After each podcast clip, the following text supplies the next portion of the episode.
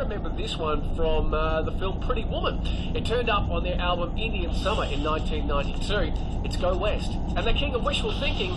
Mm, ich liebe Aussie Englisch und wenn ich im Urlaub Radio höre, wird mir immer erst richtig klar, dass ich nicht zu Hause bin. In einer anderen Sprache höre ich Geschichten aus einem anderen Land und plötzlich schießt mir durch den Kopf, hey, hier bin ich ja gerade. Verrückt, oder? Es dauert immer einen Moment, bis ich das verstehe, aber dann ist es umso schöner.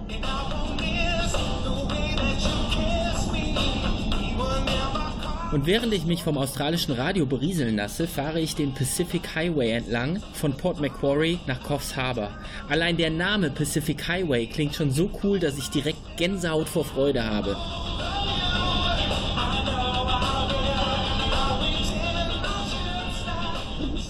Heute möchte ich gerne auf einem kostenlosen Campingplatz übernachten. Wildcampen am Straßenrand in Australien ist nämlich gar keine gute Idee, weil es verboten ist und kann richtig teuer werden.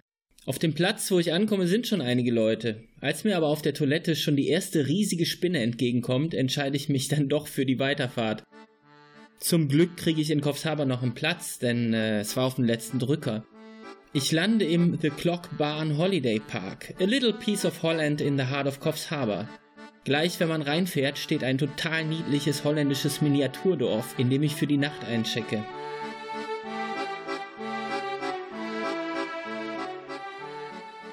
Am nächsten Morgen mache ich mich auf zum Coffs Harbour Jetty, einer kilometerlangen Brücke, die scheinbar endlos lang in den Ozean reicht. Je weiter ich auf ihr entlang gehe, desto mehr habe ich das Gefühl, dass ich aufs offene Meer laufe. Ein irres Feeling.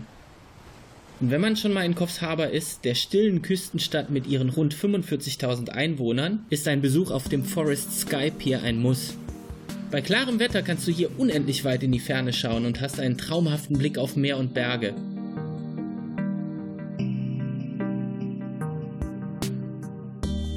Da Coffs Harbour von Bergen, Farmen und Bananenplantagen umgeben ist, gibt es zum Mittagessen natürlich Bananen. Und weil die aus der Region sind, sind die auch ganz besonders lecker und natürlich gesund. Und dann genieße ich noch ein wenig die Aussicht, bevor es für mich weitergeht nach Byron Bay.